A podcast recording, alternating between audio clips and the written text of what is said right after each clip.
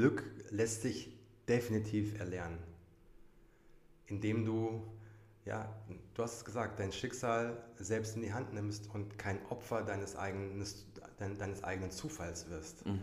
Also, dass du durch die Welt gehst und sagst, naja, ich kann eigentlich gar nichts aktiv dafür machen. Ähm, so, ich, ich gucke einfach so, was passiert.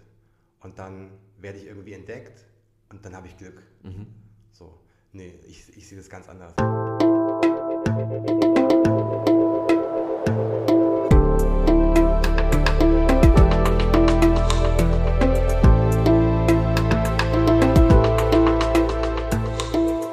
Willkommen bei dir, der Seven Mind Podcast mit Impulsen für ein gutes Leben. Für alle, die mehr Achtsamkeit und Gelassenheit in ihren Alltag bringen möchten. Hi und herzlich willkommen im Seven Mind Podcast. Mein Name ist René Träder und das ist eine ganz besondere Folge, weil ein Interviewpartner hier ist, nämlich Lars Ament. Er ist Bestseller-Autor, er ist Coach. Vielleicht habt ihr das Buch gelesen, Dieses bescheuerte Herz. Vielleicht habt ihr auch den Kinofilm gesehen. Und wir haben schon einen ersten Teil des Interviews geführt. Dort haben wir Lars ein bisschen besser kennengelernt. Er hat spontan sieben Fragen beantwortet. Zum Beispiel ist mir jetzt in Erinnerung geblieben, dass Espresso etwas Wichtiges für dich ist. Ähm, wir haben über Achtsamkeit gesprochen, aber wir haben auch schon sehr viel über Erfolg gesprochen und Glück und vor allem auch über das, was man so Mindset nennt, so Glaubenssätze, was steht einem manchmal im Weg. Und jetzt im zweiten Teil wollen wir das ein bisschen vertiefen. Wir wollen nochmal genauer auf diesen Bestseller schauen, was du dort gelernt hast von diesem Jungen, von Daniel, der 15 Jahre alt war zum damaligen Zeitpunkt. Mhm und was auch für dich vielleicht ähm, Glück bedeutet und wie das in deinem Leben ist. Vorhin hast du ja gesagt, Träume ähm, sind da noch viele da. Vielleicht können wir auch darüber noch sprechen. Also herzlich willkommen nochmal, Lars. Vielen Dank. ja, wie ist es? Also was heißt denn eigentlich Glück für dich oder glücklich sein? Wie würdest du das definieren? Es ist für jeden was anderes. Für mich bedeutet Glück, dass ich mit mir selbst im Reinen bin. Dass ich in einem Zustand mich befinde, den man so als Seelenfrieden ähm, bezeichnen könnte. Mhm. Dass ich sehr bewusst durch mein Leben gehe, dass ich ähm, ganz klar sage, mit wem ich mein Leben verbringen möchte, mit wem nicht. Und Dinge tue, die mir gut tun. Mhm. Dass ich ganz klare Entscheidungen treffe die andere Menschen vielleicht nicht immer verstehen, aber dadurch, dass ich meinen Weg gefunden habe, ähm, ist für mich da, ähm, ja, ich habe Klarheit entdeckt. Mhm. Und das ist eine Form von Glück, mhm. dass, dass, ich auch weiß, ich brauche nicht viel, um glücklich zu sein. Ich brauche keinen Erfolg im Außen. Ich brauche keine Anerkennung. Ich brauche keinen Applaus. Mhm. Das ist ganz schön, mal für den Moment, ähm, weil du gerade auch ne, das bescheuerte Herz angesprochen hast das ist super, dass das so viele Menschen im Kino gesehen haben und so. Na, und auch super, dass die Leute das so lieben, oder? Und auch, dass die Menschen das lieben, ja, weil es eben auch eine gute Message hat. Ja. Ähm, kommen wir vielleicht gleich noch zu.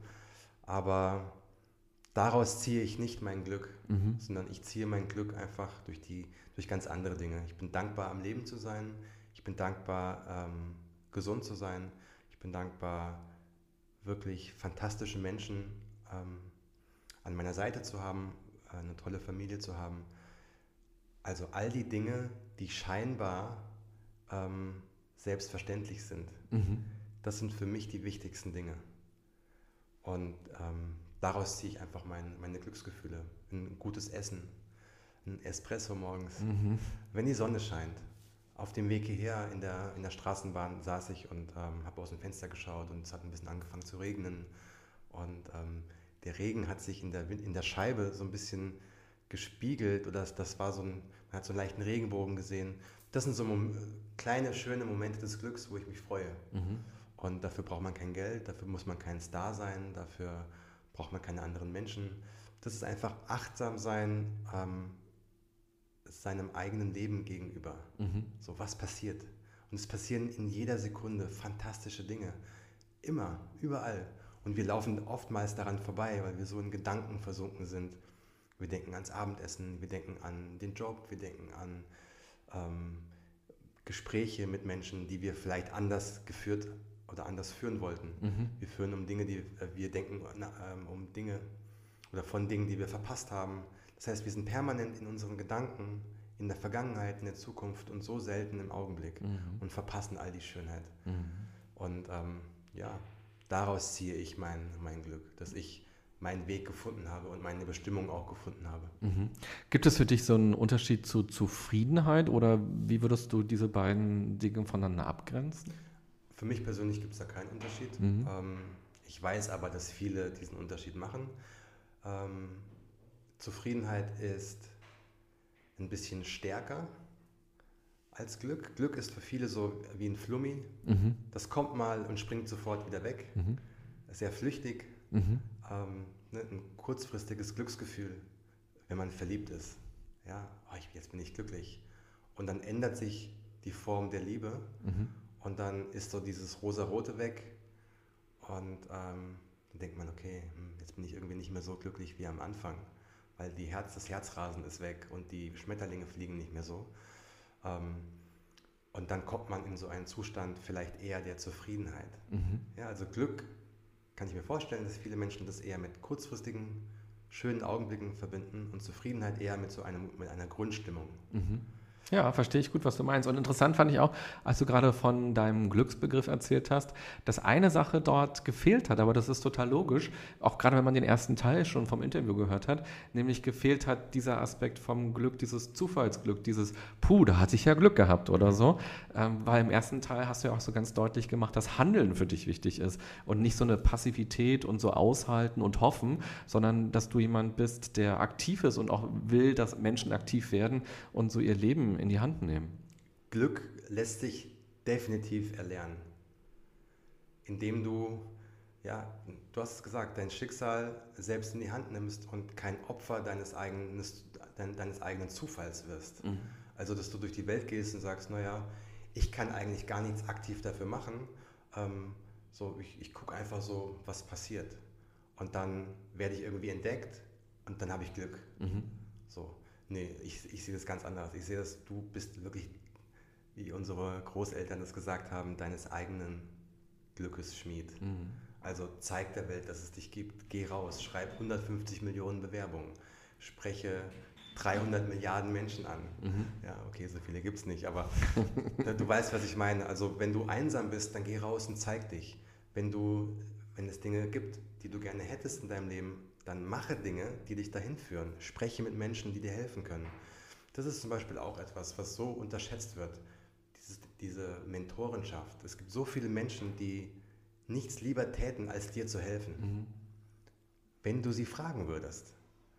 Man kann sich selbst äh, fragen, wie, wie oft hast du einem fremden Menschen eine E-Mail geschrieben und ihm gesagt, du bist für mich eine Inspiration. Ich habe dich im Fernsehen gesehen oder ich habe dein Buch gelesen oder deinen Film gesehen oder ähm, ich habe dich an der Uni gesehen, du hast einen Vortrag gehalten, ich habe dich auf YouTube gesehen, du hast irgendetwas gemacht, was mich inspiriert hat und ich, ähm, du bist diesen Weg schon gegangen, den ich noch gehen möchte. Hast du mal 30 Minuten Zeit? Ich habe ein paar Fragen an dich. Mhm. Und du wirst überrascht sein, wie viele Menschen sagen, ja klar, komm vorbei. Mhm. Wir möchten, wir sind soziale Wesen, wir möchten Wissen weitergeben, wir möchten anderen Menschen helfen. Nicht jeder, aber sehr, sehr viele.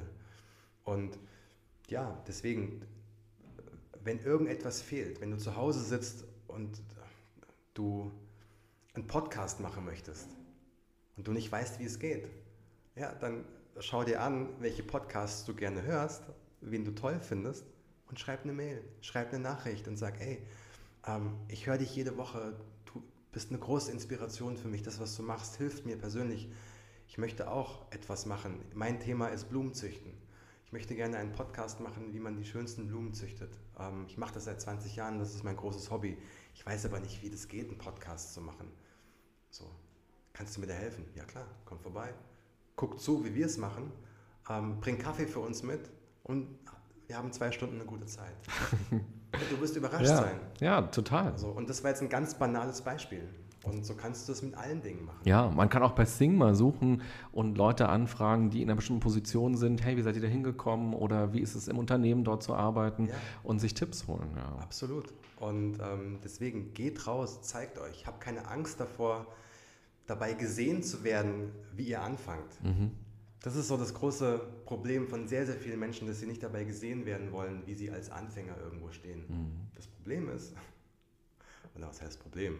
Die Wahrheit ist, dass jeder irgendwann mal da stand, wo du gerade stehst. All die Superstars, die du verehrst, waren mal genau dort, wo du gerade bist. Nicht wissend, wie der erste Schritt geht. Mhm. Aber sie haben es gemacht weil sie damals genau das Gleiche gemacht haben, was du jetzt auch tun kannst. Sie sind einfach den ersten Schritt gegangen. Ja, und das war schon immer so. Auch ja. Rembrandt konnte nicht sofort ähm, geil malen. Und auch der Uni-Professor, der eine Koryphäe auf irgendeinem Gebiet ist, wusste das nicht seit seiner Geburt. Ja, und ähm, sprech oder sprich Menschen an. Wenn du ein Café eröffnen willst und ich weiß, wie es funktioniert, geh in ein Café und frag die Leute, die da arbeiten. Mhm habt ihr mal zehn Minuten Zeit, kann ich mal einen Tag bei euch zugucken. Ähm, wie funktioniert denn das? Wo bekommt man Kaffee her? Wo bekommt man Möbel her? Was auch immer. Mhm. Frage, schaue zu, beobachte, lerne. Aber beweg deinen Hintern von deinem Sofa. und alle, die hier zuhören und denken, oh Mann, ich hätte wirklich gerne einen Blumen-Podcast und ich weiß nicht, wie es geht, die könnten ja dich zum Beispiel auch fragen, weil du hast auch einen Podcast äh, genau. äh, zusammen mit Daniel Aminati, äh, die Glücksritter. Genau. Heißt dieser Podcast? Ähm, genau, die Glücksritter erscheinen jeden Donnerstag und unsere Botschaft ist eigentlich ähm, Good Vibes. Wir möchten die Menschen inspirieren, ihr Leben zu leben, hoch vom Sofa kommen. Ähm, wir möchten unsere eigenen Geschichten erzählen, in der Hoffnung, dass sie eben inspirieren. Ja, wir, sind, wir sind zwei Buddies, wir quatschen drauf los, ähm, haben immer auch ein Thema, das kann Glück sein, das kann Erfolg sein, das kann Scheitern sein, wie man mit Absagen umgeht. Ähm, wir hatten vor kurzem, ähm, haben wir Geschichten erzählt, die uns selbst inspiriert haben. Mhm. Und immer in der Hoffnung, dass das jemand hört und etwas ändert in seinem mhm. Leben.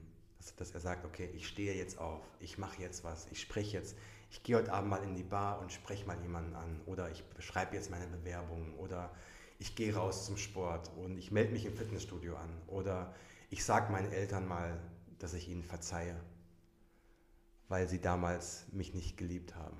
So. Ich nehme wieder das Glück in meine eigenen Hände mhm. und höre damit auf, Opfer meiner eigenen Vergangenheit zu sein. So. Also eigentlich was ähnliches, was du auch machst. Mhm. Ja, wir, wir, möchten ja alle ja, gute Energie transportieren und die Leute erreichen mit Geschichten, mit Emotionen und das versuchen wir mit unserem Glücksritter-Podcast. Ja. Eine Folge heißt Hol dir dein Leben zurück mhm. und ich fand den Titel so geil. Also auch wenn man jetzt die Gespräche mit dir gerade so führt und hört, dann spürt man ja auch, was so in diesem Satz drinsteckt. Dieses Aktivwerden, nicht jammern, nicht rumliegen und nicht andere auch verantwortlich dafür machen. Ja, die Bundeskanzlerin oder das System ähm, oder irgendeinen Nachbarn oder den doofen Chef oder so, sondern tatsächlich aktiv werden. Das finde ich sehr schön. Auch ein, übrigens ein schöner Buchtitel könnte das sein. Ja, also ich gebe ihn frei, wer immer ihn ähm, benutzen möchte. Was? Warum willst du ihn macht nicht? Es. könnte doch dein nächstes Buch werden. Könnte, ja. Also das ist wirklich, ich liebe den Titel, weil er ähm, drückt so wahnsinnig viel aus. Ja. Hol dir dein Leben zurück, weil es gehört dir. Warum gibst du dein Leben in die Hände anderer Menschen, die im Zweifel gar nicht an dich denken? Hm. Warum erhoffst du dir so viel von anderen? Nee, erhoff dir mal, erhoffe dir mal was von dir selbst. Hm. Ja, ich finde, das kann auch ein schönes Mantra sein, dass man, ja. du, hast, du hast vorhin die Situation beschrieben, man ist in der Bar, man sieht da jemanden, den man spannend findet und vielleicht ansprechen will, sich nicht traut, dann könnte man einfach sagen, hey, ich hole mir jetzt mein Leben zurück, ich finde die Person spannend, ich gehe da hin. Oder man hat ein Ges äh, Gespräch mit dem Chef, man hat ein Vorstellungsgespräch oder man hat eben die fünfte Absage bekommen und dann kann man sich einfach sagen, ich hole mein Leben zurück und ich mache verdammt nochmal das, was ich will. Ja, und ich nenne das im, ähm, in meinem letzten Buch so den, ähm, das Rockstar-Mindset. Mhm. Weil Rockstars machen, was sie wollen. Ähm, Rockstars haben ihre eigenen Regeln. Und warum finden wir die keine Rockstars sind, das so anziehend, weil wir das irgendwie auch gerne wollen würden. Mhm. So verdammt mal so ausbrechen aus dieser Formatierung der Gesellschaft. Und letztlich kann das aber jeder. Punkt. Ja, das Rockstar-Prinzip könnte dann dein übernächstes Buch werden. Ähm, die Glücksritter, das habe ich mich kurz gewundert. Äh, Ritter sind ja sehr kämpferisch unterwegs. Sie haben da ihre Lanze, ähm, haben ihre Maskierung, ähm, reiten dann aufeinander zu und stechen sich ab. Warum nicht die Glückspinguine oder irgendwie sowas? Hätte auch gepasst, weil Pinguine tatsächlich zu meinen Top 10 der Lieblingstiere äh. zählen. Also, ihr wisst jetzt, ich habe eine Top 10. ich bin also auch nicht ganz normal. Ähm, ja, aber die Ritter verteidigen ja auch etwas. Mhm. Ja, die Ritter kämpfen für das Gute. Mhm. Die Ritter beschützen den König. Mhm. Die Ritter beschützen ein Königreich. Mhm. Und äh, man kann jetzt auch sagen, jeder von uns ist der König in seinem eigenen Königreich. Und das ist deine Aufgabe, dein eigenes Königreich zu beschützen. So, ähm, dann sind Daniel und ich natürlich auch Kinder der 80er und 90er und es gibt ja den berühmten Film mit Eddie Murphy, mhm. der eben heißt Die Glücksritter. Und ähm, wir fanden dieses Bild einfach cool. Mhm. So zwei Jungs, die für das Glück kämpfen. Ja. Und deswegen die Glücksritter. Jetzt gibt es ja wahnsinnig viele Bücher so im Laden, in den Bibliotheken, die voll davon sind, wie kann ich glücklich werden. Das können wir auch gleich besprechen. Und auch hier im Podcast gibt es ja auch immer wieder so Impulse dafür, wie man so zu sich findet und das Glück so anzieht oder das Glück gestaltet. Vielleicht können wir erstmal andersrum anfangen. So drei Dinge, die man wirklich sein lassen sollte, ganz praktisch, um mehr Glück zu haben. Ganz praktisch, höre auf, dich mit anderen zu vergleichen. Mhm. Weil du vergleichst dich automatisch immer mit Menschen, die aus deiner Perspektive unter dir stehen. Ja, also du vergleichst dich nicht mit dem Praktikant. Du bist neu in der Firma und du vergleichst dich nicht mit dem Praktikant, sondern du vergleichst dich mit dem Vizechef oder mit dem Angestellten, der gerade ähm, befördert wurde. Mhm. Oder du vergleichst dich mit, du bist neu auf Instagram, hast drei Follower, deine Mutter, dein Bruder und dein Freund und du vergleichst dich mit dem Super-Influencer mit einer Million Follower. Mhm. Das führt dazu, dass du dich immer schlecht fühlst. Immer. Immer. Also hör auf, die zu vergleichen. Vor allem, wenn du anfängst mit etwas, vergleichst du dich oftmals mit Menschen, die schon zehn Jahre dabei sind, die viel mehr Erfahrung haben, die viel mehr logischerweise Erfolg haben, weil sie eben viel länger dabei sind. Du vergleichst dich nicht mit dem, der auch gerade angefangen hat, sondern du bist Fußballer, ähm, bist gerade in der F-Jugend, bist acht Jahre alt und du vergleichst dich natürlich nicht mit dem Achtjährigen aus dem Nachbarverein, sondern mit Cristiano Ronaldo. Mhm. ja, so. Und natürlich spielt er besser als du. Deswegen hör auf, dich zu vergleichen. Das mhm. ist schon mal so eine Sache. Mhm. Ähm, die Frage war, was man nicht machen sollte. Mhm. Ne? Drei Dinge, die man nicht machen sollte. Ähm, nach der ersten Niederlage aufhören, mhm. sondern betrachte ähm, jede Nieder Niederlage als ein Teil des Prozesses. Mhm. Es gehört dazu. Das ist ganz normal. Uns, unsere Großeltern haben mal gesagt, ähm, wo gehobelt wird, fallen Späne. Mhm. Die typischen äh, Sprüche aus den Glückskeksen oder so Kalendersprüche, aber auch sie sind wahr. Das heißt, du willst was, du willst trainieren, du willst besser werden, ob das jetzt ein Sixpack ist oder im Kopf, ja, willst einfach Wissen ansammeln. Das geht nicht von heute auf morgen. So versuche nicht sofort ans Ziel zu kommen, sondern gehe Minischritte, Baby Steps. Jeden Tag ein bisschen besser werden. Das war's. Mhm. Und nicht zu versuchen, sofort alles auf einmal zu erreichen, weil dann wirst du relativ schnell den Spaß verlieren. Weil dein Ziel, was du anvisierst, ist ganz weit weg. Wenn wir jetzt, ähm, wenn du abnehmen möchtest, ja, und dein Ziel ist 25 Kilo abnehmen innerhalb von, sagen wir mal, einem Jahr, und du gehst drei Wochen trainieren, hast du in diesen drei Wochen vielleicht ein Kilo runter. Ein Kilo von 25 macht keine gute Laune, mhm. weil der Weg bis zu den 25 ganz, ganz weit weg ist. Und die Stimme in deinem Kopf ganz laut wird, das bringt sowieso nichts. Schau mal, du hast jetzt so lange äh, so viel investiert und nur so wenig bekommen. Das schaffst du nie, brauchst gar nicht erst weitermachen. Wenn du aber sagst, mein Ziel ist es, in den ersten drei Wochen 800 Gramm zu verlieren und mich gut zu fühlen und jeden Tag 30 Minuten joggen zu gehen, mhm. dann wirst du jeden Tag mit dem Gefühl des Sieges ins Bett gehen. Mhm. Weil man war joggen halt. Weil du warst joggen. Dein einziges Ziel war, heute rausgehen, joggen. Mhm. Und nicht 25 Kilo verlieren. Mhm. Und so wirst du jeden Tag motivierter, motivierter, motivierter. So wird eine neue Routine zu einer Gewohnheit. Mhm. Und schon ähm, ziehst du es gar nicht mehr in Frage, nach einem Monat nicht mehr joggen zu gehen, weil es ganz normal für dich geworden mhm. ist. Jetzt hast du gerade auch gesagt, man sollte nach der ersten äh, Niederlage nicht aufhören. Und du hast ja wohin im ersten Teil auch erzählt, dass du 30 Absagen bekommen hast ähm, für dieses Buch. Würdest du sagen, nach einer gewissen Anzahl von Niederlagen kann man aber doch mal drüber nachdenken, über Dinge aufzuhören? Wenn es dir Spaß macht und wenn es genau das ist, was du möchtest, nein. Mhm. Definitiv nein. Weil wenn du etwas probierst und du bekommst eine Absage und dann hörst du auf, dann war es nicht dein wirklicher Wunsch. Mhm. Dann war es nicht deine Bestimmung. Dann wolltest du vielleicht etwas erreichen über das Buch als Beispiel, mhm. ähm, aber dann war das Schreiben nicht wichtig genug. Ich werde logischerweise ganz oft gefragt, ähm, sag mal Lars, ich hätte auch gerne einen Verlag. Wie mache ich das denn? Kannst du mir irgendwie helfen? Kannst du mir einen Ratschlag geben? Und meine erste Frage ist dann immer, ja, wann hast du denn das letzte Mal geschrieben? Und wenn dann nicht die Antwort kommt, gerade eben oder gestern Abend, dann sage ich, dann ist es nichts für dich. Mhm.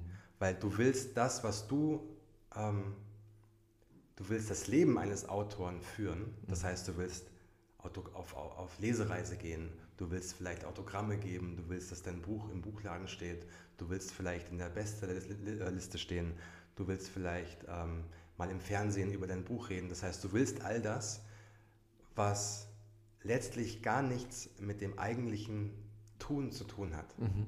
sondern du willst nur das, was man im Fernsehen sieht. Du willst den Glamour, du willst Status, du willst berühmt sein.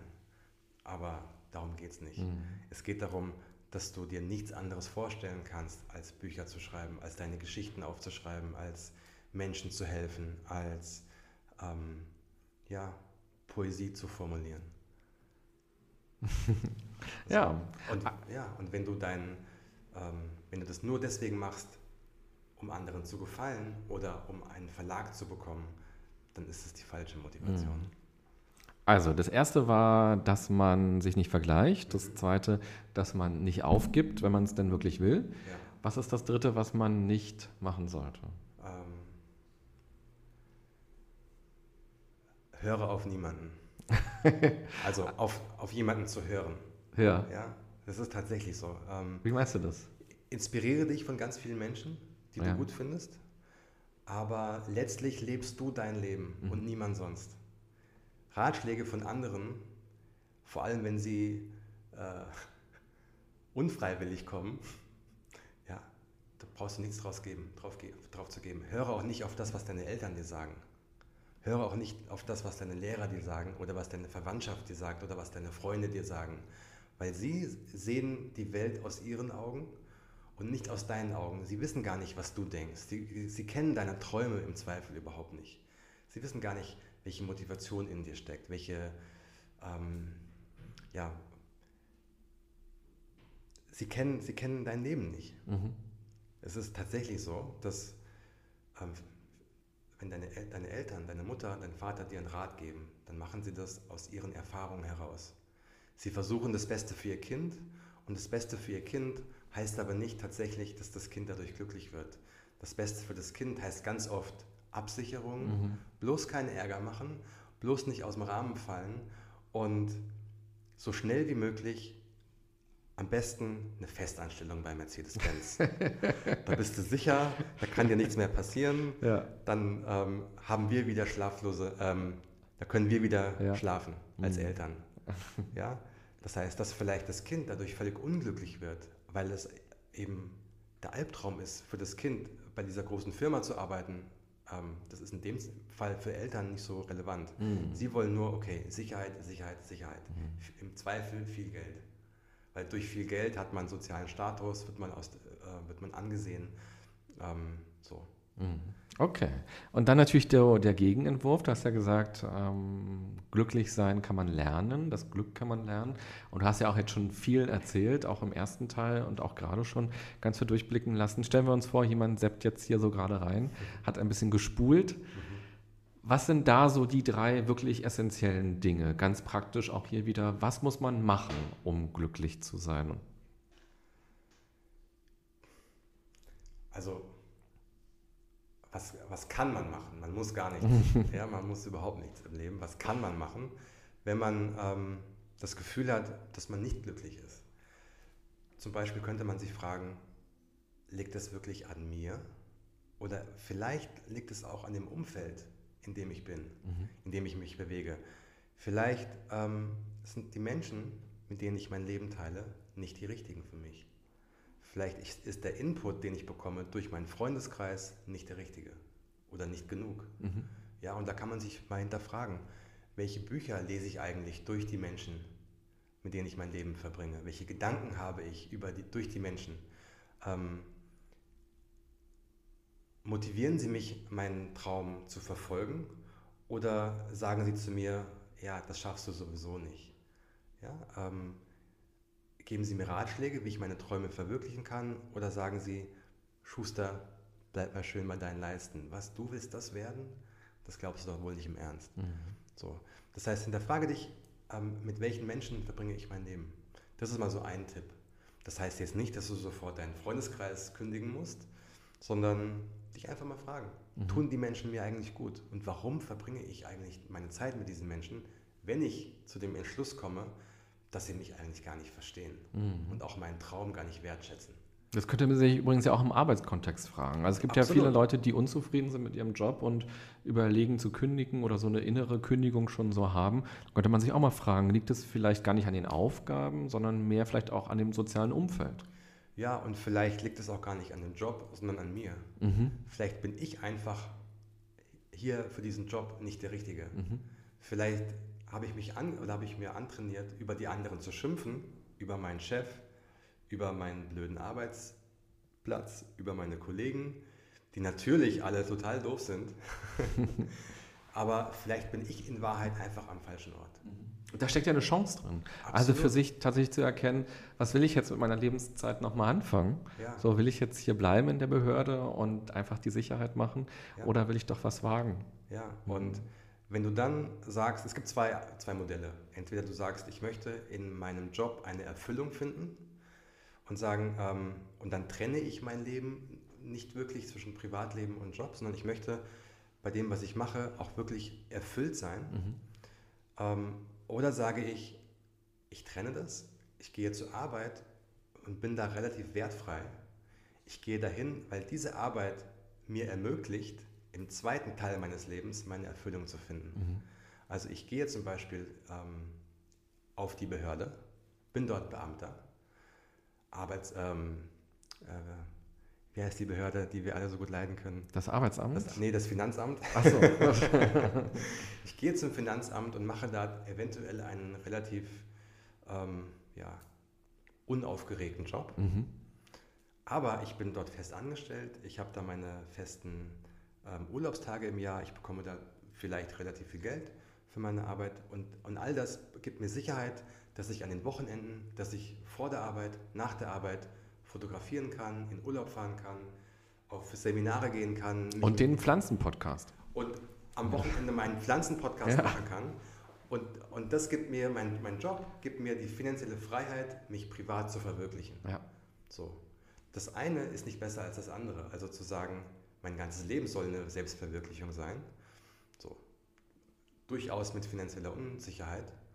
Ähm, das kann für den einen richtig sein, muss aber nicht. Mhm. Das heißt, frag dich einfach, was ist mir wichtig und was ist mir und wie sind meine Prioritäten.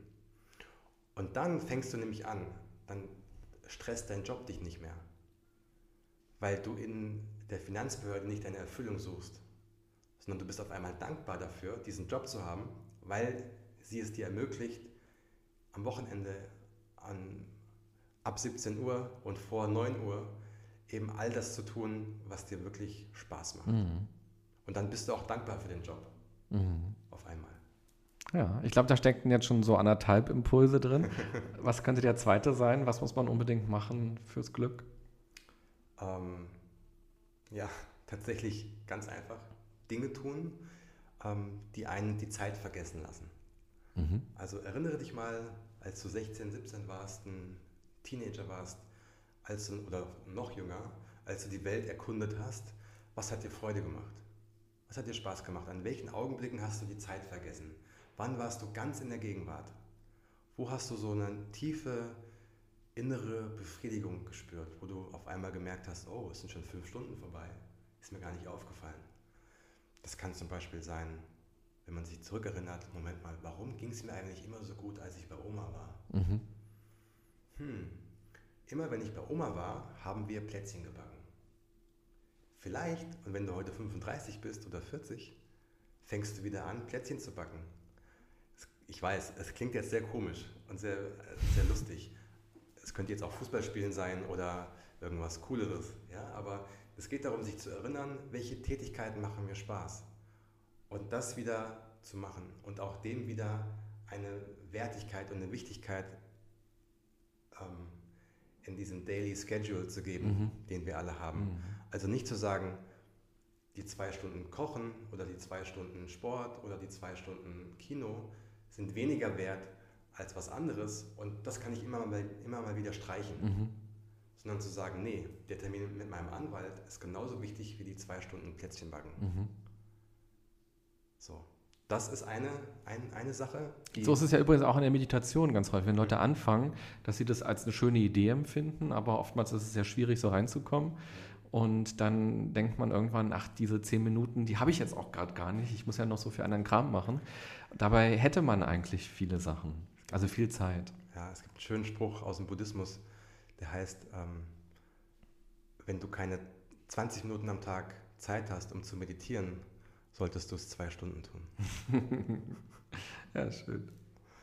Ja. Tipp Nummer drei. Tipp Nummer drei. Ähm, durchbreche deine Grenzen. Mhm. Also frag dich, bevor du Angst hast und geh zu diesem Ort, wo sich diese Angst befindet. Weil in dem Augenblick, an dem du dort bist, sie verschwindet. Also wir alle haben Ängste. Ja, Zukunftsängste, Versagensängste, ähm, nicht gut genug zu sein, Existenzängste. Ganz, ganz viele verschiedene Ängste. Und diese Ängste halten uns zurück. So, wir laufen durch die Welt und würden am liebsten ganz viel machen, aber dann kommt unsere Angst und blockiert uns. Und oftmals ist es gar nicht die Angst selbst, die uns so traurig werden lässt, sondern die Gedanken über die Angst. Mhm. Also die Situation selbst ist nie so schlimm wie, unsere, wie, unsere, wie unser Gedanke darüber. Mhm. So, also, weil wir es vorhin schon ein paar Mal ähm, hatten als Beispiel. Ganz viele Männer haben Ansprechängste vor Frauen. Du bist in der Bar, würdest gerne jemanden ansprechen und hast aber Angst, das zu tun. Mhm. Du hast Angst davor, zurückgewiesen zu werden, eine Abfuhr zu ähm, bekommen, ähm, in dich in deinem Selbstwert ähm, wie sagt man? Zu, zu schwächen, verletzen. Geschwächt zu werden. Dankeschön. so. Und das führt dazu, dass wir es nicht machen. Mhm. Und wenn du dann aber durch gewisse Takt, äh, Taktiken, nicht Taktiken, Techniken, mhm. ähm, diese Grenzen überwindest, stellst du fest, Moment mal, mir geht es richtig gut. Mhm. Ich habe vielleicht kein Ja gehört, jedenfalls nicht am Anfang, jedenfalls nicht sofort, aber mir geht es trotzdem gut. Mhm. Warum? Weil ich bin diese Grenze ich habe die, die, die Grenze durchbrochen. Ich habe etwas gemacht, wovor ich Angst hatte und ich habe, ähm, ich fühle mich lebendig. Wow, und es war gar nicht schlimm. So diese große Angst, dass sie zu mir sagt, du bist der größte Versager der Welt, sprich mich nicht an, das ist gar nicht eingetreten. Sondern sie hat einfach nur gesagt, sorry, ich warte auf meinen Freund. Mhm. Aber ganz schön mutig von dir, dass du mich angesprochen hast. Das ist mir noch nie passiert. Ach echt, das ist ja interessant. Du siehst so aus, als ob du jeden Tag angesprochen wirst. Ja, findest du? Nee, ich werde nie angesprochen. Ja, weißt du, woran das liegt? Ja, keine Ahnung. Also als Mann könnte ich mir vorstellen, dass die äh, Männer Angst haben, dass du, äh, dass du sie einschüchterst, weil du bist, wenn ich das so sagen darf, ganz schön hübsch. Ach, vielen Dank. Ah, du bist echt cool. Aber wie gesagt, ich habe einen Freund. Aber schön mit dir gesprochen zu haben. Vielleicht trennt sie sich sogar nach dem das, Gespräch. Das wollen wir natürlich nicht. Aber ähm, sobald du und das ist wirklich entscheidend. Sobald du keine Erwartungen an, an etwas hast, mhm. sondern etwas tust, um, um es zu tun. Was spricht dagegen, in einer Bar einen anderen Menschen anzusprechen, weil, wo sind wir? In einem sozialen Umfeld. Wir sind nicht zu Hause in unseren vier Wänden, sondern wir befinden uns in einem sozialen Raum, wo Menschen sich treffen, um gemeinsam Zeit zu verbringen. Also ist es doch das Normalste der Welt, wenn man dort gemeinsam ist, miteinander zu sprechen. Und wenn du nichts erwartest, also wenn du nicht erwartest, hier ist meine Nummer oder ich gehe mit dir nach Hause oder ähm, lass uns den Abend zusammen verbringen, dann kannst du gar nicht verlieren. Mhm. Wenn dein einzige, ähm, deine einzige Erwartung ist, ein schönes Gespräch zu führen oder vielleicht auch nur ein Kompliment zu verteilen, zu sagen, ey, ich habe dich gerade hier gesehen, ähm, du siehst so aus, als ob du hier öfters hingehst, ich bin zum ersten Mal hier, kannst du mir einen Drink empfehlen? Mhm. So, ich bin da, keine Ahnung, ich habe, äh, oder du sagst, ich habe noch nie einen Gin Tonic getrunken, ähm, ich glaube, du trinkst gerade einen Gin Tonic, ne? Wenn ich so die Gurke da sehe in deinem Glas, das könnte einer sein. Ja, ja, genau, ich liebe Gin Tonic. Echt, erzähl mal. Und schon bist du im Gespräch und du erwartest nichts. Du erwartest kein, hier ist meine Telefonnummer, sondern alles, was du möchtest, ist ein Gespräch führen. Mhm. Wie sich das Gespräch entwickelt, ist dann eine andere Geschichte. Aber sobald du Dinge erwartest, hast du in der Regel schon verloren. Und deswegen tausche deine Erwartung gegen Dankbarkeit. Mhm. Sei dankbar für diesen Augenblick. Sei dankbar jetzt in diesem Moment mit dieser Person sprechen zu dürfen. Und wenn es nur zehn Sekunden sind, in denen du sagst, ey, cooler Hut. Ich wünschte, ich hätte auch so eine Kopfform, ja, aber mein Kopf, der ist so komisch. Bei mir, bei mir stehen einfach keine Hüte. Aber dir stehen Hüte. Super. Wo hast du den gekauft? Mhm. Ist das so schlimm? Alles, was diese Person sagen kann, ist, ja, ich habe meinen Hut bei, keine Ahnung, Stetson gekauft. da hat jetzt ein neuer Laden aufgemacht. Danke. Okay, hey, danke. Ich wünsche einen schönen Abend. Die kann nichts passieren. Mhm. Wenn du allerdings erwartest, dass dieser Typ mit dem coolen Hut und dem Vollbart zu dir sagt, ey, willst du mein bester Kumpel werden? Dann kannst du nur verlieren. Ja, das ist spannend, weil man beraubt sich ja auch immer, wenn man das nicht macht, schon bestimmte Erfahrungen und auch der Erfolge. Und vor allem, man hat so Angst vor dem Korb, weil das Selbstvertrauen dadurch irgendwie in den Keller geht. Aber eigentlich macht man das eigene Selbstvertrauen runter, wenn man erst gar nicht hingeht, mhm. weil man ja dadurch immer sich selbst zu verstehen gibt, ich bin nicht gut genug, ich bin doof, nicht witzig, hässlich, was auch immer. Ja. Und eigentlich gibt man sich selbst immer diesen Korb an der Stelle. So. Genau. Und das ist ja der Grund, warum man sich oft so schlecht fühlt. Mhm. Weil ähm, man sagt sich, okay, beim nächsten Mal mache ich es. Und beim nächsten Mal machst du es wieder nicht und dann gehst du mit diesen Kopfschmerzen ins Bett. Warum? Weil du dich als Versager fühlst. Mhm. Du stehst nicht zu dir. Du, du, bist, du machst nicht das, weswegen du auf der Welt bist, mhm. sondern du gehst als, ja, als Loser durch die Welt. Und so willst du nicht durch die Welt gehen. Und deswegen fühlst du dich schlecht. Mhm. Es gibt eine schöne, ähm, eine schöne Situation mit Daniel aus unserem Buch. Ähm, wir waren im Einkaufszentrum und wir laufen so und einmal sagt er zu mir, hey Lars, warte mal, warte mal. Und ich so, ja, was ist denn los? Guck mal da vorne, das Mädchen. Ich, schaue so und dann saß da so ein Mädchen auf der Parkbank im Einkaufszentrum in Hamburg. Vielleicht 13. Und er zu mir, ey, die ist voll hübsch. Ich so, ja, ja, die sieht echt gut aus. Weißt du was? Da gehe ich jetzt hin. ist er hingegangen, äh, hat gesagt, hallo, ich bin Daniel guckt so, das Mädchen guckt hoch und sagt, ja, hi, ich bin Stefanie. Darf ich deine Nummer haben? Dann sagt sie, ähm, ah, ich habe es gerade vermasselt. Fällt mir gerade ein. Er hat nämlich gefragt, hast du gerade Zeit? Und sie so, nee, ähm, ich warte auf meine Mama, die ist nämlich gerade in dem Schuhladen drin. Ich habe gerade keine Zeit. Ah, okay. Hast du morgen Zeit? Nee, ich habe morgen Reitunterricht, da habe ich auch keine Zeit hat er gesagt, okay, wenn du heute keine Zeit hast und morgen keine Zeit hast, dann musst du mir deine Nummer geben, weil irgendwann hast du ja Zeit. Und dann würde ich dich gerne anrufen. Und dann sagt sie, ja, das können wir machen. Hier ist meine Nummer. Nach zwei Minuten kam er zu mir zurück und sagt, siehst du, so wird es gemacht. Und da habe ich zu ihm gemeint, weißt du, was du gerade getan hast? Du hast gerade was gemacht, was sich 99% aller Erwachsenen niemals trauen würden. Mhm. Und dann hat er gesagt, ja, aber Moment mal. Ich muss doch jetzt zu ihr hingehen, weil ich sehe sie ja sonst nie wieder. Und ist sie ja weg. Und außerdem, wenn du nicht fragst, heißt die Antwort immer nein. Mhm. Und das fand ich einen außergewöhnlichen Satz, der auch immer wieder zitiert wird, wenn, es um das Buch mhm. geht, äh, weil der bei ganz vielen Menschen hängen bleibt. Mhm. Weil das ist eine unfassbare Weisheit. Wenn du nicht fragst, heißt die Antwort immer nein. Wenn du fragst, hast du immer eine 50-50 Chance, ein Ja zu hören. Und wir laufen aber oftmals durch die Welt und geben uns selbst dieses Nein. Ohne der Welt die Chance zu geben, Ja zu dir zu sagen. Weil irgendwann hörst du ein Ja. Das geht gar nicht anders. Es ist mathematisch gar nicht anders möglich. ist auf jeden Fall ein sehr schöner Satz. Auch ja. kann man sich auch immer mal wieder ähm, in Erinnerung rufen, gerade wenn man so Angst hat vor Zurückweisung oder vor Verletzung. Mhm. Daniel hast du vor ein paar Jahren kennengelernt über eine Bekannte, die in dem Hospiz gearbeitet hat, wo er war. Und Hospiz heißt ja Vorbereitung auf den Tod. Genau. Und Daniel hat eine Herzerkrankung, ich glaube, er hat auch Blutgerinnsel im Kopf gehabt und ähm, so eine Art Alzheimer, dass er Dinge vergisst. Also er hat ganz viele Krankheiten. Er hat, ja. äh, ist mit einem halben Herzen auf die Welt gekommen. Er hat ja, die beiden Blutgerinnsel im Kopf. Er hat ADHS. Er hat, ähm, ähm, ist zuckerkrank.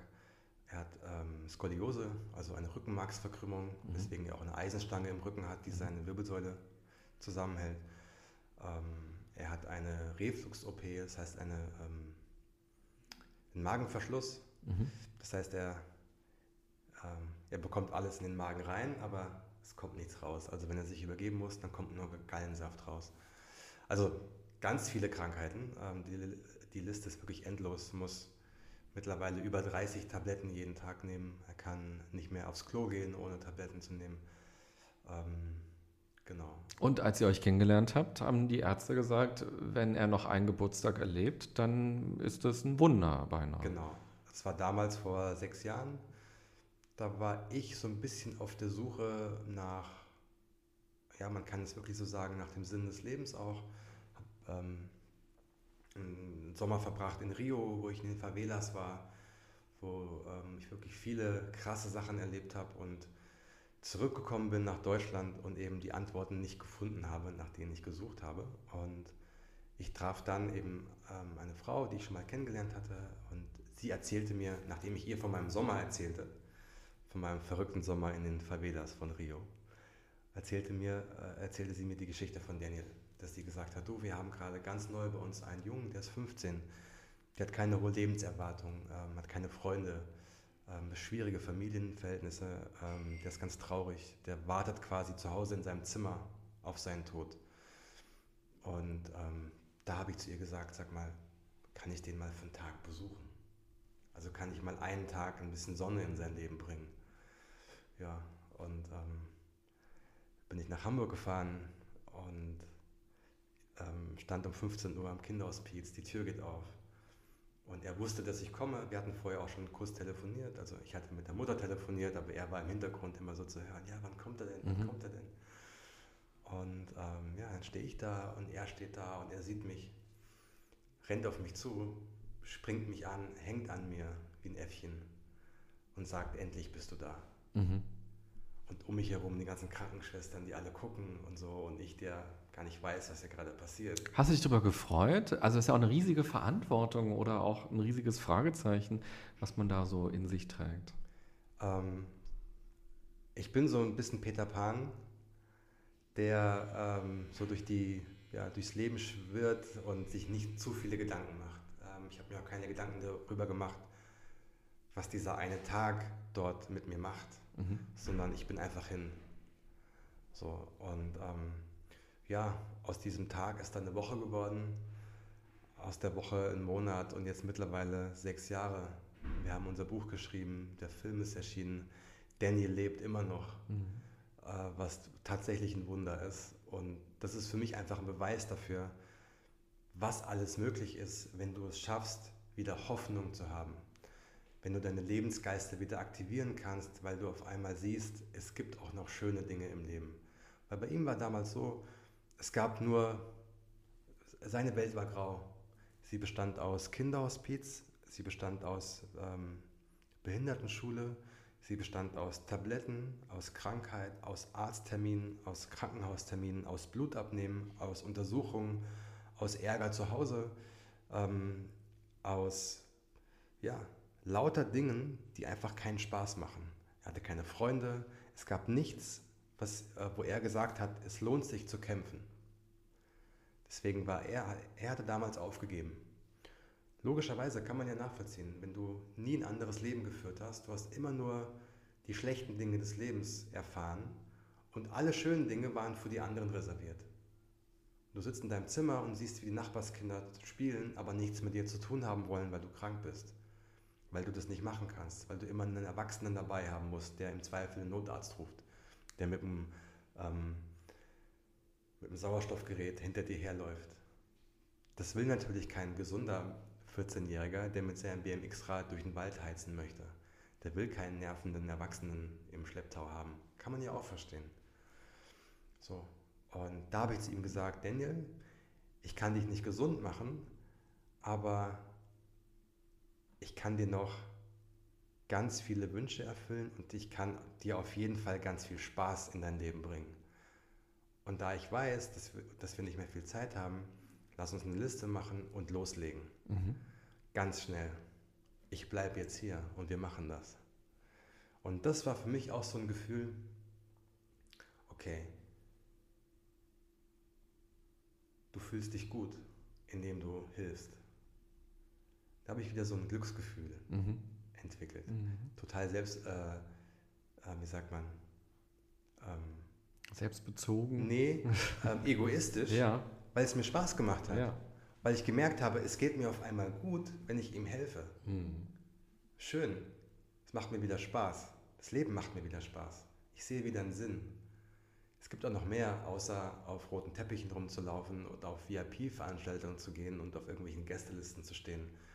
So. Ähm, darum geht's. Mhm. Und ja, dann bin ich geblieben. Und ich war dann, äh, bin der große Bruder geworden von ihm und bin in seinem alten Kinderzimmer eingezogen, mehr mhm. oder weniger. Und Auf der Liste standen, glaube ich, 25 Sachen. 25 Punkte. Und ihr habt dann auch alle umgesetzt. Alle, ausnahmslos. Und da war auch sowas drauf wie ähm, mal die Brüste von einer Frau anfassen und einen Liebesbrief schreiben, wenn man wirklich verliebt ist. Genau. Was ist aus den beiden Geschichten geworden? Ja. Wenn ich sage, wir haben alles äh, umgesetzt, dann haben wir alles umgesetzt. Ah, ja, okay. Das war sehr witzig, weil äh, man muss verstehen, Daniel hat, ähm, klar, seiner Mutter immer alles erzählt, weil sie der einzige Ansprechpartner in seinem Leben war. Immer. Das heißt, immer wenn wir unterwegs waren und vielleicht auch Dinge gemacht haben, die man jetzt tendenziell seinen Eltern nicht erzählt, mhm. ähm, und ich auch zu Daniel gesagt habe, hey Daniel, wir haben jetzt heimlich eine Zigarette geraucht ähm, oder wir waren jetzt in irgendwelchen Striplokalen oder ähm, wir haben uns heimlich blitzen lassen oder wir sind von der Polizei weggefahren und was auch immer, was man halt macht, wenn man so 15 ist und die Welt erobern will. Äh, oder wir haben mit Wasserbomben nach Menschen geworfen oder so, was wir alles gemacht haben, oh mein Gott. Aber man kommt dann nach Hause und behält das für sich, mhm. in der Regel. Und da er das aber nicht kennt und da er auch so eine Form von Kinder-Alzheimer hat, das heißt, er sagt zu dir, ja, ja, das bleibt unser Geheimnis. Und zwei Stunden später hat er wieder vergessen, dass das ein Geheimnis ist und kommt nach Hause und sagt so, Mama, Mama, Mama, weißt du, was wir gerade gemacht haben? Wir sind gerade irgendwie von der Polizei angehalten worden und äh, so. Und dann stand ich oft daneben und dachte so, oh mein Gott. Aber da muss ich echt sagen, dass Daniels Mama echt so cool war und immer noch ist, dass sie auch damals erkannt hat, das ist wichtig. Mhm. Das gehört dazu. Ähm, das macht das Leben eines Teenagers wieder lebenswert, mhm. genau diese Erfahrungen zu machen. Und ähm, da hat sie auch das Vertrauen in mich gehabt, ähm, Mhm. Als ich reingelesen habe in das Buch, direkt am Anfang geht es los, dass Daniel sich so vorstellt und sagt, ich bin 15 Jahre alt und ich gehe zur Schule. Da hatte ich so die erste Verwunderung und dachte mir, ach krass, wie motiviert er sich denn eigentlich, äh, Mathe zu machen und Deutsch zu machen, wenn man eigentlich jeden Tag damit lebt, dass man morgen vielleicht nicht mehr aufwacht. So, das fand ich erstmal so Hut ab, so, dass äh, so die, die alltäglichen Dinge des Lebens und auch die Dinge, auf die man keinen Bock hat, irgendwie trotzdem zu machen. Naja, also das ist super krass, das muss man sich vorstellen. Du bist Kind und darfst eigentlich keine eigene Entscheidung treffen. Mhm. Und du musst permanent Sachen machen, die für dich gar keinen Sinn ergeben, die auch unlogisch sind.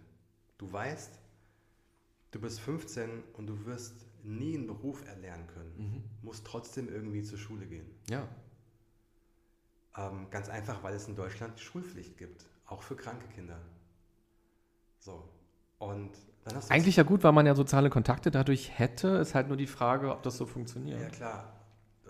Da ist es so, dass mein Gefühl war, und ich war oft an dieser Schule, ähm, dass da alle Kinder reingesteckt wurden, die so ein bisschen aus dem normalen Raster rausgefallen sind. Mhm.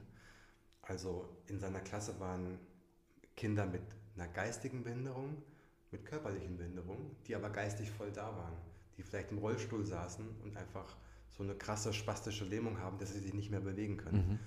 Da waren aus meiner Wahrnehmung mindestens ein hochbegabtes Kind, das wirklich unfassbare Dinge gemacht hat. Ähm, es hat ein, ein, fotografisches Gedächtnis gehabt, das dir Sachen nachzeichnen konnte und so. Ähm, wo ich sagte, der gehört ganz woanders hin. Mhm. Äh, ja, und dann eben Daniel. So, und das heißt, da hast du so einen ganz wilden Mix aus den unterschiedlichsten Kindern, die auf den unterschiedlichsten Bildungsgraden unterwegs sind, die aber einfach da so reingewürfelt werden. Mhm. Ähm, so, da nimmst du nicht viel mit. Da versuchst du deine Zeit irgendwie abzusitzen und nach Hause zu kommen. Mhm. Ähm, so, und da kann ich Daniel total verstehen, dass er sagt, warum, warum, warum. Ich habe so schon unfassbar viel zu erdulden, mhm. das auch noch. Aber was soll ich machen? Mhm. Ich bin erst 15. Ich kann keine eigenen Entscheidungen treffen. Und wenn ich rebelliere, bekommt Mama Ärger. Mhm. Und dann bekommt, bekomme ich Ärger. Also verhalte ich mich ruhig. Mhm. So. Und ähm, ja, total nachvollziehbar. Klar. Aber genau dieser Gedanke, die, die Schule bereitet auf den Beruf irgendwie mal vor und man weiß aber gar nicht, ob man überhaupt in die nächste Klasse kommt. Genau. Und dann, also als ich den Anfang schon gelesen habe, fand ich das wahnsinnig traurig. Also diese, wo er sich so kurz vorstellt weil ich dann plötzlich auch so Gedanken hatte, wie ist eigentlich mein Leben? So, was habe ich für unfassbar viele Möglichkeiten? Und was ärgert mich manchmal für Schwachsinn auch, also für Banalitäten. Und irgendwie hatte ich diesen, diesen Begriff so dieser Ungerechtigkeit so. Also da wird jemand geboren und hat einfach so wenig Chancen und kann so wenig gestalten und ist mit so vielen Krankheiten belastet. Wie gehst du mit sowas um? Also du bist ja jemand, der sehr positiv denkt, der sein Leben in die Hand nimmt. Hast du auch so eine Gedanken gehabt, wie, oh, wie ungerecht ist dieses Schicksal und wie kann ich eigentlich in meiner schicken Wohnung in Berlin demnächst wieder irgendwie mein, mein Leben so easy genießen, wenn ich doch weiß, dass Daniel ist ja auch nur ein Teil von so vielen anderen Menschen, die auch ein sehr hartes Schicksal haben. Ähm, wichtig ist und auch der Grund, warum ich zum Beispiel so glücklich bin, ist der, dass ich mein Glück wieder sehen kann. Mhm. Also das, was wir alle für selbstverständlich erachten. Familie, Gesundheit, ein Dach über dem Kopf, was zu essen. Uns geht es in Deutschland so unfassbar gut im Vergleich ähm, zum, ja, zum internationalen Vergleich. Gehen wir nach Amerika, ähm, egal wo, geh, geh, mal nach Thailand, geh mal egal wohin. Mhm. So, ähm, wir haben so ein Glück, tatsächlich Glück, für das wir nichts können. Zufall. Mhm. Dass wir in Deutschland geboren sind und sind nur am Meckern. Mhm. So, es ist wirklich Jammern auf, auf unerträglichem Niveau. Ich möchte wirklich all den Menschen sagen, die, die permanent am Jammern sind, die allen möglichen anderen Leuten Schuld geben für ihr eigenes Leben. So, fangt mal an ähm, zu reisen. Dann seht ihr erstmal, wie viel Glück ihr habt, was ihr gar nicht seht. Und fangt mal an, ein Bewusstsein dafür zu erlangen, ähm, dass ihr alle Möglichkeiten habt. Alle. Und ähm, egal, wo du herkommst in Deutschland, egal, äh, was deine Eltern mit dir gemacht haben, wo du herkommst, du hast so viele Möglichkeiten. Es gibt diese Möglichkeiten, wenn du willst. Und da ist jemand wie, wie Daniel, der hat diese Möglichkeiten nicht. Der ist schwer krank, der wird sehr wahrscheinlich nicht sehr alt werden. Dass er jetzt sechs Jahre, ähm, seit sechs Jahren lebt, ist ein unfassbares Wunder. Aber wir wollten eben seine Geschichte, und es war auch Daniels Wunsch, als Motivation nehmen, zu sagen, wir wollen keine traurige Geschichte erzählen, sondern wir wollen all die anderen, die gesunden Menschen daran erinnern, was für ein Glück sie haben mhm. und wie schön das Leben ist. Mhm. So. Wir wollen keine traurige Geschichte über ein trauriges Thema. Wir wollen eine schöne Geschichte über ein trauriges Thema. Mhm. Wir wollen Mut machen, motivieren. Wir wollen die Leute an die Hand nehmen und sagen, ich weiß, dir geht es gerade nicht gut, aber schau mal, wenn ich es geschafft habe, das zu überwinden, noch ein Jahr zu leben und noch ein Jahr, dann kannst du das auch. Mhm. Und alles, was du tun musst, ist rausgehen und dich bewerben, als mhm. Beispiel. Mhm. Das ist gar nicht so schwer. Mhm. Ich wünschte, ich könnte mich irgendwo mal bewerben. Mhm. So. Mhm. Und einfach ein Reminder, das Leben ist so schön, auch wenn wir oftmals glauben, es ist es nicht. So. Ähm, wir haben ein bisschen Geld in der Tasche, wir brauchen gar nicht viel, aber wir haben was zu essen im Kühlschrank, wir haben ein paar Klamotten im Schrank, wir haben ein paar Freunde, mit denen wir am Sonntag in den Park gehen können, wo wir grillen können. Das sind alles keine großen Dinge, aber das sind die Dinge, die uns glücklich machen. Mhm. Und das wieder zu erkennen, Dankbarkeit dafür zu erfahren. Das ist die Message des Buches. Mhm. So, leb dein Leben wieder, hol dir dein Leben zurück, mhm. sei dankbar, ähm, überschreite Grenzen, wachse, werde besser, stell dich vor, zeig dich. Du mhm. bist unglaublich schön und hab keine Angst davor, andere Menschen zu zeigen, wie schön du bist, mhm. von innen und von außen. So, aber versuche nicht irgendwelchen Trends hinterher zu laufen oder versuche nicht dein ganzes Leben dem Geld zu widmen oder den falschen Motivationen zu widmen, den falschen Menschen zu widmen. So, frag dich, was ist dir wichtig im Leben, was bist du bereit dafür zu tun und was hindert dich daran? Das sind die drei Fragen. Was ist dir persönlich wichtig? Was bist du bereit dafür zu tun und was hindert dich? Und dann suche Antworten und baue dein Leben um diese Antworten. Mhm. Die 25 Sachen habt ihr jetzt gemacht, die auf der Liste von ihm standen. Mhm. Hat er jetzt neue Listen? Wie geht es da weiter bei ihm? Es gibt keine neue Liste. Es gibt viele andere Sachen, die wir auch danach noch gemacht ja. haben. Aber die Liste war eben auch ganz interessant, dass sie letztlich nur ein Mittel zum Zweck waren. Mhm. Also die Liste selbst war gar nicht so wichtig als der Weg. Mhm.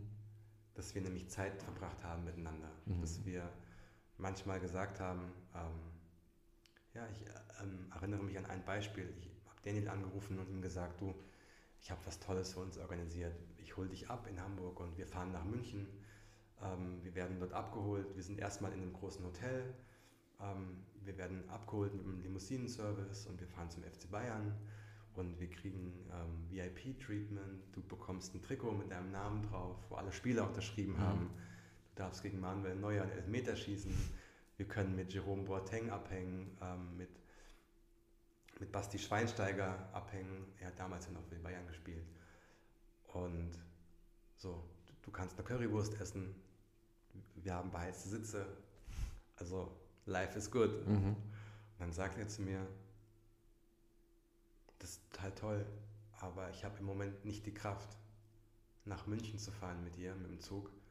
Komm doch einfach nach Hamburg und wir gucken einen Film im Fernsehen, mhm. auf dem Sofa. Das ist viel wichtiger.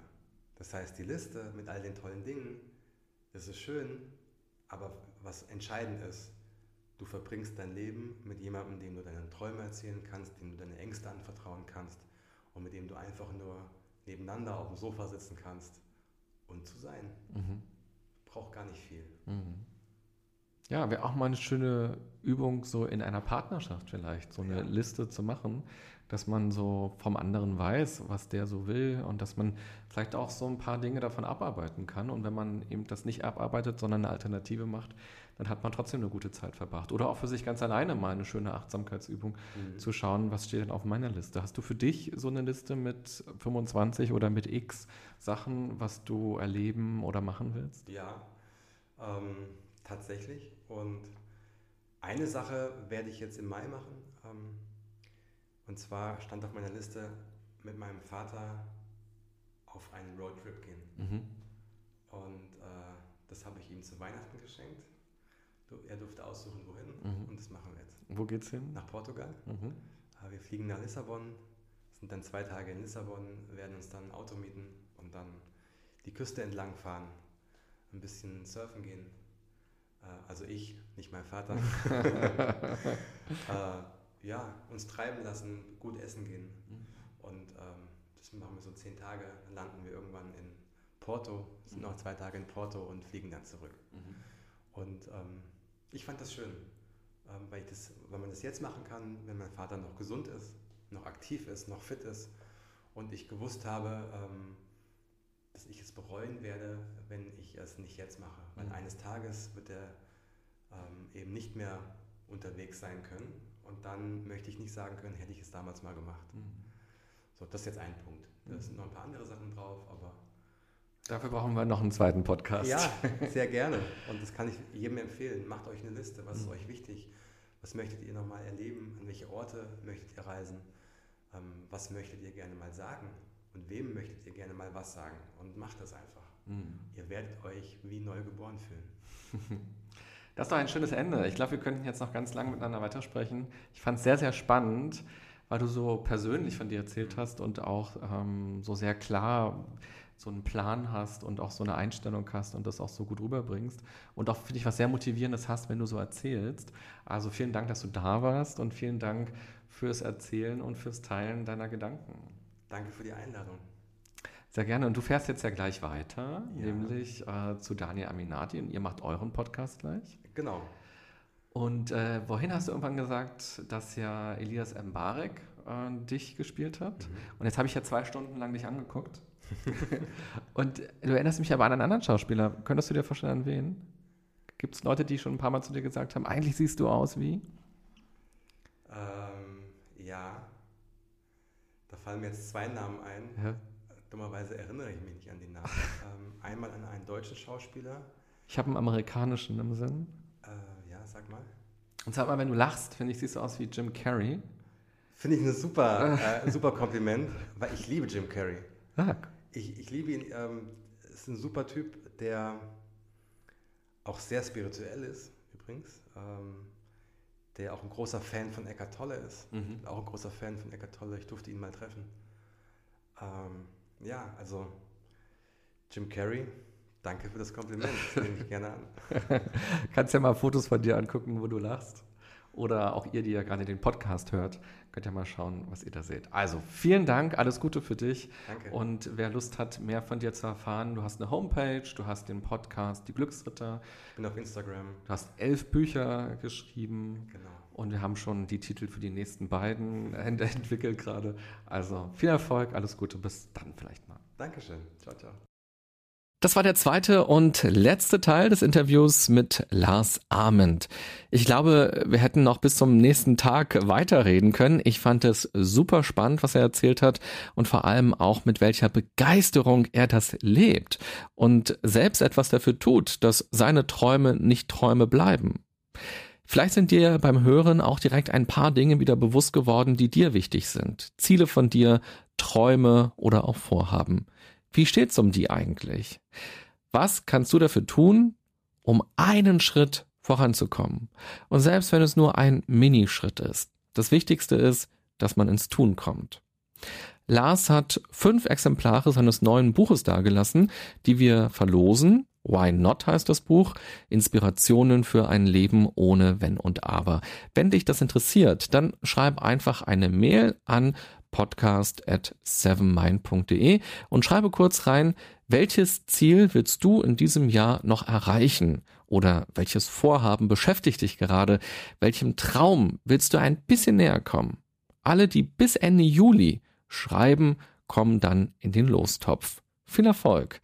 Und ich kann dir mal verraten, was ich mir schon Ende des letzten Jahres vorgenommen habe für 2018, nämlich ein Buchprojekt voranzubringen.